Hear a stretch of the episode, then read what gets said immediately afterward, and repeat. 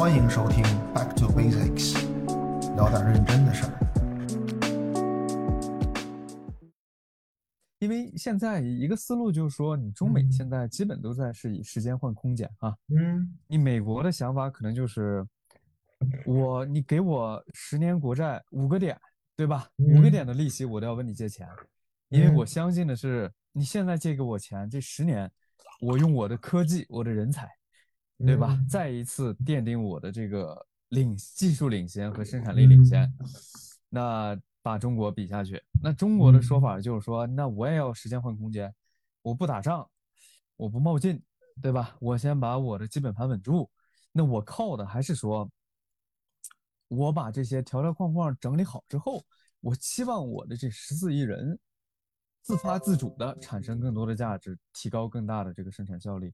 就两嗯边儿看起来都在是以时间换空间啊，但是现在看起来美国这边儿你怎么说呢？至少表面来说，你从这个五大这种互联网公司还是说是人工智能公司啊，你感觉上大家觉得比较热闹，而且是一步一步都每天都在变化。但是中国这块儿呢，就是看起来大家现在看到的都是些长期的问题，即使说是像您这样偏乐观的这个人，都会觉得这个要换的空间或者要换的时间都会更长一些。所以我不知道您怎么看未来五到十年中美之间的这种格局的变化，还会是这种？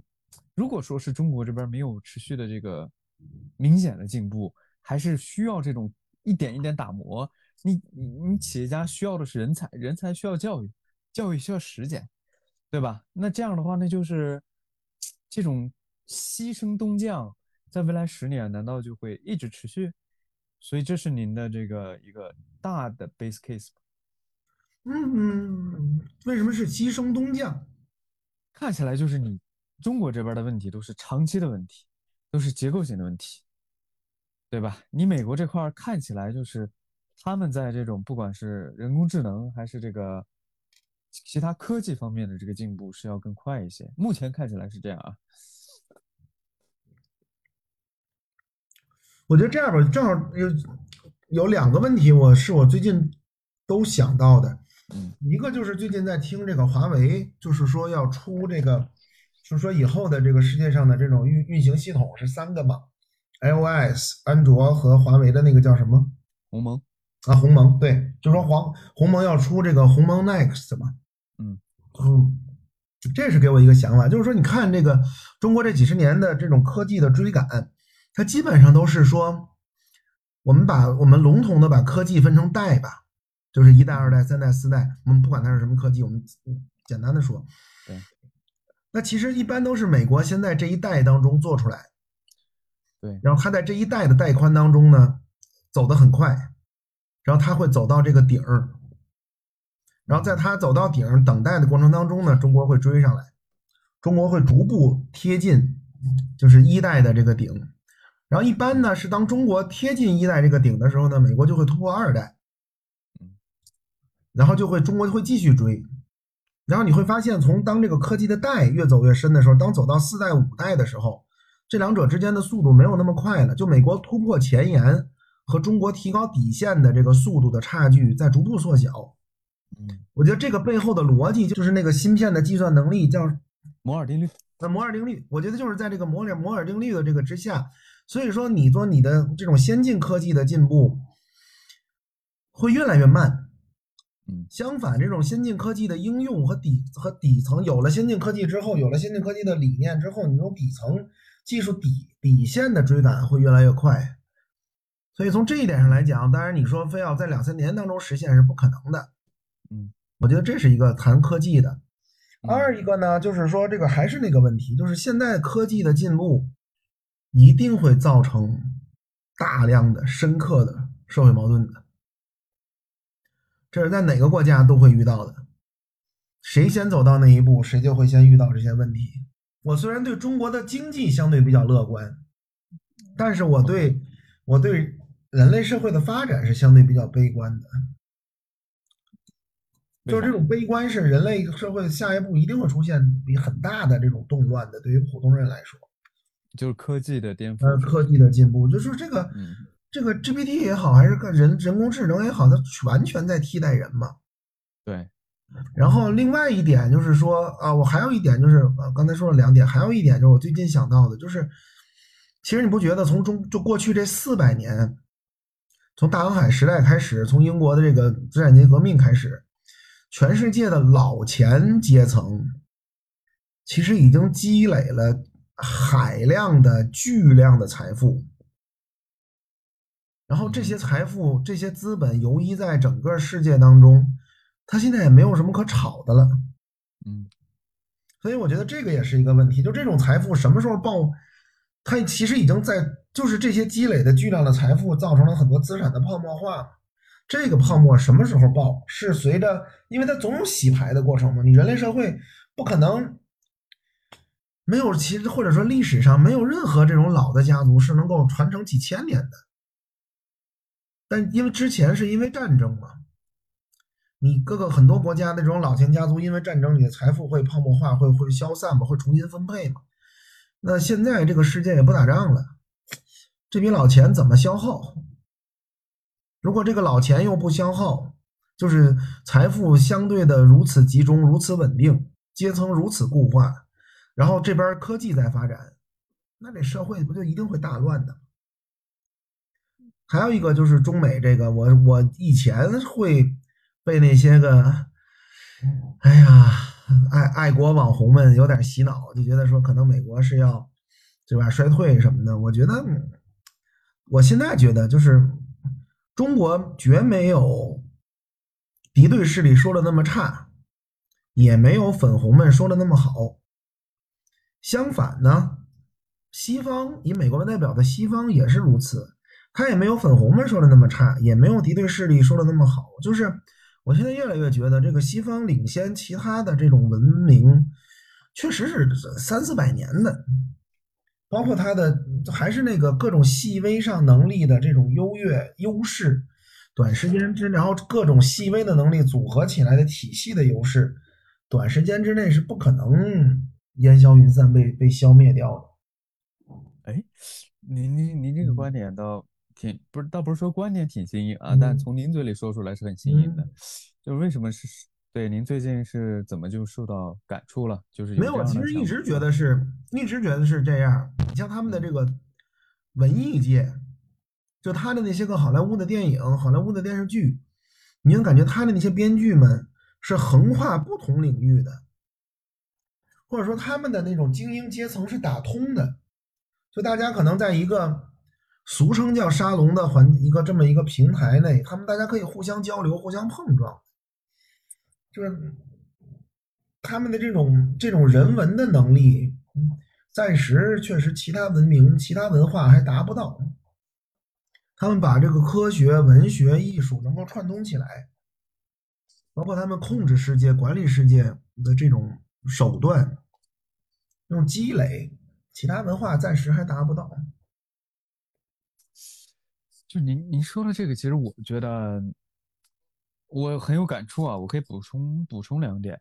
第一点就是说，嗯，还是那个，就是第一就是回回应您刚说的那个技术，就是中国一代、二代、三代一直追赶，对吧？你实际上你这个追赶过去，你起码过去的这四十年，你的追赶看似是追赶成功的，是吧？甚至说是某种程度上，你还能比人家。还快一点儿，对，像五 G 这种，对吧？或者像互联网大型应用这种商业模式，中国是领先的。但是那那个时候，我觉得你和未来的四十年和过去的四十年最大的不一样在于，首先第一点一样的在于技术是一定会扩散的，这个是毫无疑问的，对吧？但扩散的速度呢是有快有慢。以前过去的四十年呢，我相信说美国也不是说对中国完全没有防备，但是呢你。好歹相对来说，你不是一个敌对或者说是以竞争为首纲的这么一个体系，所以你中国不管怎么样，你看那英特英英特尔、微软，对吧？你在中国都有自己的这个分支，你三星、海力士，你厂子都在中国，是吧？你其实厂子在中国，你人设备在中国，你用中国的 WiFi，对吧？这这其实是很明 很用用用 WiFi 怎么了？这个没太懂，好解释一下吗？好解释，就是 肯定就是咱就是写了，就你用 WiFi 了，你的数据、你的文件你啥都是透明啊的，理解理解，是吧？你我只是这个苟一下。对，所以所以这个其实一定程度上啊，就是你，我觉得这种环境的技术扩散相对容易，但现在你说未来四十年，就是你美国已经意识到这样的问题了，而且你看他做的是越来越绝，就是在一个大的和中国进行科技脱钩的一个大的战略下，美国和他西方的盟友们正在方方面面。对吧？一点一滴，持续的蚂蚁搬家似的，一点一点减少你中国发展科技或者说追赶科技的一个概率。你比如说，你这些芯片公司都在撤出中国，是吧？那比如说你的交往是越来越，你先进产品让你反向研究的这种能力是越来越差。你通过政治文化，你通过这种舆论，各方各面就跟一个无形的大网一样。你只能是收的越来越紧，所所以你看起来就中国面临的环境是一定是一年比一年差，一年比一年一年比一年严峻。所以这个的话，就其实过去四十年中国一代一代一代追赶、接近甚至超越这个路径，未来四十年是不是真的可以继续啊？而且这个科学呢和这科技的发展和这个市场化，李路说的那一定程度上是一样的，他就是说。你规模是规模自身的函数，对吧？你一旦有个大市场，或者你科技其实就是个大的市场，你这种大市场形成了，你其他的小市场没有别的选择，你唯有加入，你才能获得最大的利益。但现在看起来，你美国的这种自由市场的脱钩现在没脱成功，但是科技市场的脱钩，其实是我觉得是比自由经济的这个脱钩是要更快的。这是第一点。第二点呢，就是说，还是如果说对比一下前苏联的时候，就是有一个观点啊，就是 OpenAI 的有本创始人写了本书，今年年初发。你为什么伟大不能被计划？嗯，对吧？就他的一个核心的观念就是说，创新和尤其是伟大的创新，它一定是自下而上涌现的，对吧？就是说，你现在的 AI 这么牛逼，那这种就叫什么 Hinton。发明神经网络算法的时候是五十年前，那英伟达现在是这个 AI 芯片的领头羊，但它最初是做游戏芯片的，对吧？就是这种伟大的创新，它都是由看似不相关的创新，在一个很长的跨度里，在不同的科学和领域里一点点冒出来，然后到了某一个水到渠成的一个各个条件成熟的时间节点，我汇聚而成。大家发现，卧槽，原来这个东西汇聚成的东西这么牛逼，然后开展跨跨了下一个时代，对吧？那如果是这种体系、这种模式的话，那就 by nature 就是从理论上证明了，你追赶科技，你可能是举国之力和这种从上到下的规划是可以做到的，但你要实现创新的前沿和创新的领先，你一定是自下而上涌现的。那自下而上涌现对中国来说，更是一个大的系统工程，我们觉得可能是短期更难做到。那如果依靠这种自上而下的追赶，那需要的条件正在被逐步的去卡断。所以，我不知道您怎么看这个问题啊？呃，两个啊，先说这个，我是认可你说的那个的，就是说伟大的创造不能被计划，那这是我完全认可的。那第一呢，先从。咱们这边说，嗯，就算现在完全放开了，咱们也出不来那么多伟大的创造，因为这个民族是刚刚从两千年的封建压迫中醒过来的。如果你类比西方的话，其实我们现在这个阶段可能就是文艺复兴阶段，只不过还没到达那个文艺复兴的顶端。就是因为西方的文艺复兴是这样嘛？西方的文艺复兴是复兴希腊嘛？他们就是觉得说，认为说从罗马帝国开始，这西方文明就完了，然后从天主教，然后又有了天主教，这东西就完了。罗马教廷，它实际上在复兴希希腊的那些嘛。那其实中国的这种文化，你要说，如果说如果说有中世纪的话，其实这个中世纪是两千年的中世纪。那如果想复兴这种春秋战国的话，对吧？它也要有个过程。就还是那个，在中国现在这个发展阶段，就造成了你就算放开了，也不可能涌现出那么伟大、那么多伟大的发明创造。如果你完全放开的话，我可以向你保证的是，就是说国家或者说所有人都可以看到的情况是，个别的天才都会被西方文明掐尖儿的，都会弄走的。那这是一个，就是国家这个民族就在这个发展阶段，这个事儿是没办法回避的。也正是因为在这个阶段，所以才会有我们这个，才需要我们现在这种社会制度去把把整个民族拧起来，不要让它散。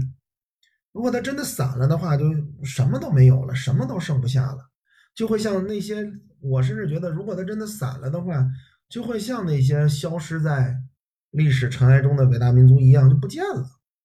因为就是现在西方积累出来的这种优势，它不是一个靠松散的社会自然竞争能够追得上的了。还有一点就是说，中国中国过去这个两千年的这种封建的文明的这种压迫，封建文化的这种压迫，就是让中国缺乏这种理性追科学和理性的精神了，已经。啊，我觉得这个，所以在这个阶段，其实没有什么太大的问题，就是说，不是说中国放松了就就上来了。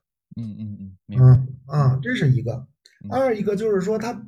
还有一个就是伟大的发明或者说伟大的创新不能被涉及，这个如何定义这个伟大？那换句话说，现在这些伟大的创新，咱这么说，哪怕我暂时追不上它，就是说它能又能怎样呢？它现在这些创新有多大程度可应用？就它真的对社会的经济的发展，或者它有多大的价值？而这种价值是不是真的能？这而而真到它应用的时候，还是那个真到这现在这些看上去伟大的科技创新应用的时候，第一会不会带来这种深刻的社会矛盾？我觉得会的。你实际上共这种社会主义运动的诞生，社会主义这种新的共产主义思想的诞生，马克思主义的诞生，其实都是在这个蒸汽机出现以后嘛，产业工人出现以后嘛。对吧？流水线出现以后嘛，那那个不不要小看这个共产主义运动，共产主义运动也一百多年呢。那如果下一次全世界共产主义运动的高峰又出现，难免会出现的。哪怕那些高深高新的这些技术能够应用，那全世界一样一样会动荡的。那动荡的一样首当其冲的是那些想要强制使用那些。看上去效率更高的技术的国家嘛，那他们的这种动荡就会给这些后发国家又是追赶期啊。我觉得这是一个，二一个就是说这种深层次的科技，你看现在的科技，它领先领先在哪？是是神经网络，但它神经网络到完全能替代人吗？没有，真到它发展到能够完全替代人，还有多久呢？还需要多长时间呢？那在这三五十年当中，又会发生什么呢？谁也不知道。然后再说它的那些太空技术，那些太空探索，它太空探索影响的是未来这二三十年吗？它也不是。它这种太空科技，不管是马斯克那个星链也好，还是太空科技，它能够发展多大也好，它可能是未来一两百年人类技术的这种一个人类再发展的这种技术的基础，或者说刚刚开始这么一个阶段。它影响未来这三五十年吗？我觉得也不是。所以说，就是现在这种美国的科技，它或者这么说，随着刚才用咱们刚才说的一二三四代科技的这种比喻来说，它科技的代数迭代的越高，它实际上改变的是更多的，或者想探索探索的更多的是基础科学。它在基础科学上的突破越来越深，越来越多。但是这种突破，那就像是人们发现地球是圆的一样，他发现地球是圆的，地球是悬在太空中的一样，那个东西还要几百年才能真正的转化为一些能够改变人类生活的东西呢。说，这种这种科技创新会不会真的在经济发展上、国家实力上拉开那么大的差距？然后再结合刚才咱们说的这个，就是科技前沿的突破的速度和。和这种应用科技的追赶的速度和后发者的追赶的速度的这种差距的小，我觉得这个，嗯，这种差距是客观存在的。归根结底还是老百姓的生活，一个国家会不会稳定，还是老百姓的生活好不好？对呀，然后我觉得这个也是再回到刚才那个，这个也是中美这一阶段稳下来的一个阶原因，就是因为大家都发现说，还是要让老百姓先生活好，要保证自己内部的稳定。所以这个是我对这种科技的这种，我觉得科技不是国家实力的根本。包括像美国，包括像这种美国对中国的这种技术的垄断，包括咱们之前也说嘛，就是说中美关系的好坏完全决定于当时说，主要决定于这个中国的态度。中国让步越大，中美关系就越好。之前是这么说嘛，对吧？那现在我觉得再加一条，就是说，除了中国的让步之外，也取决于中国的进步。就中国在一些现实问题的让步越大，中美关系越好。那中国的在各科技方面的进步越大，那这种关系也会越好。包括不不仅仅是科技了，这种全球影响力的进步、经济能力的进步越大，中美关系也越好。就对于美国这种民族性格来说，是你要是比我差的话，那你就跪下，你跪下，我赏你口饭吃，咱俩也能处。然后如果你发展成我要弄你，我得拼命的时候，那我也不跟你打。还有一点就是，之前也都总讨论的，就是说这个科技。美国之所以有现在的这么优势，这么大的优势，主要还是因为它是全球霸权，它需要向全球销售产品，然后来赚取这个剪刀差嘛。它是割全世界的羊毛，你不卖给中国东西的同时，你也少割了七分之一的全球市场的羊毛，而除了中国以外，能买你那些个高精尖产品的。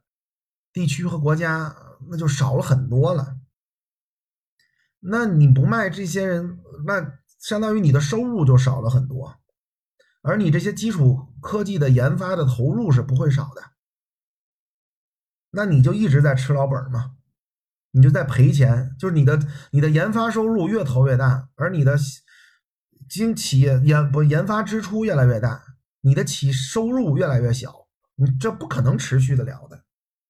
哎，就说到这个，其实就很有意思啊。就是说，就是中美合作，就是看起来就是双方都得益啊。这个事情是一个非常非常 common sense 的。但是中国和美国，中美一步一步走到现在，那可能是基于一个美国的假设，就是你中国崛起之后，你美国人的权益会受损。因为现在就是我这个需求很大，容得下中美两国。就您觉得，就是说？中美两国在这一点上的一个核心的差异是什么？就美国是否是不是就是说，确实是相信你中国起来了，美国就绝对的不行？我觉得两点，一点是美国确实还没有适应一个强大的中国。第一，从文化上他就不了解你。我昨天去看拿破仑了。我们可以看看那个电影。我昨天去看拿破仑，然后看完拿破仑就顺便看了一下那个法国大革命啊相关的东西。那就是你就会发现，从文化上来讲，中国的文化和和欧洲这一系列的文化，一直到美国，现在它它是完全不同的两种理念。那就先说美国，从根本上他就不熟悉你，他在用他自己的逻辑和想法。去揣测你行动背后的意图，那这个就会必然有误会。二一个他又不适应，他边上有这么一个强大的，或者看上去强大的这么一个一个朋友，或者说一个哥们儿，或者说一个陌生人，或者说一个国家，那他一定会各方各面都会抵触的。然后我觉得就是这种，只要中国自己不倒，还是那个中国自己不会散掉，中国自己持续在进步，最终这两者会达成均衡的。因为现在不可能打仗，中美之间不可能打仗，不可能像英法那样打四百年了。你以当时的欧洲来看现在的这个，呃，来看现在的世界的话，英法打了四百年。中美可能不打仗，但是互相斗，也许会斗两三百年，也许会斗一两百年，谁谁也斗不死谁，最后大家就是均衡。但那英法之间也是有的时候和，有的时候斗嘛。或者说，就美国的技术突然某个黑科技出来，对吧？比核弹还猛，或者说是生产效率得到极大的突破。那那个时候呢，可能中国务实一点儿，就是要不再接着跪，是吧？嗯，是啊，那中国我是觉得，中国只要我现在的政治制度不改，中国是不可能跪了。就是怎么讲呢？现在的中国的民意已经在这儿了，就是让我们跪下过好日子，想也不要想了。他们真的说，你现在民意是什么样？不知道。中国的民意很简单，中国的民意从来都是我能过上好日子就好。对，我饿不死，我就不闹事儿，我会不停的骂街。但是，但是中国人的这种民族骄傲已经起来了。你让我再来个洋大人，我处处伺候着他，不会了。你给我钱，我都很难了。特别是新一代的小孩们。很难了，还是有很多人没有放弃以前的执念，就觉得以前那样，就特别是以投资界为主的，嗯，就是以前这样跟着美美国大人在后边赚钱，不挺好的吗？对，没有那个环境了，而且现在是这样，现在就算你跪，美国大人都未必敢敢受你一拜。你明白吗？说你个孙子又来了，又糊弄我，他妈的给我磕个头，又给我都学走了。当然了，中国还是有很多想当买办的人了，嗯，那就没办法了。我是觉得，但是这个短期之内不会了，就是除非是还是看这个中国的社会制度吧。我希望中国不要走到那一天，我希望中国不要是。主流民意是说，我们就认了，我们就跟着老大混吧，啊，然后顶层的人有口吃的就都完了。嗯，从我个人而言，我不希望是这样的。先聊到这儿，下次见。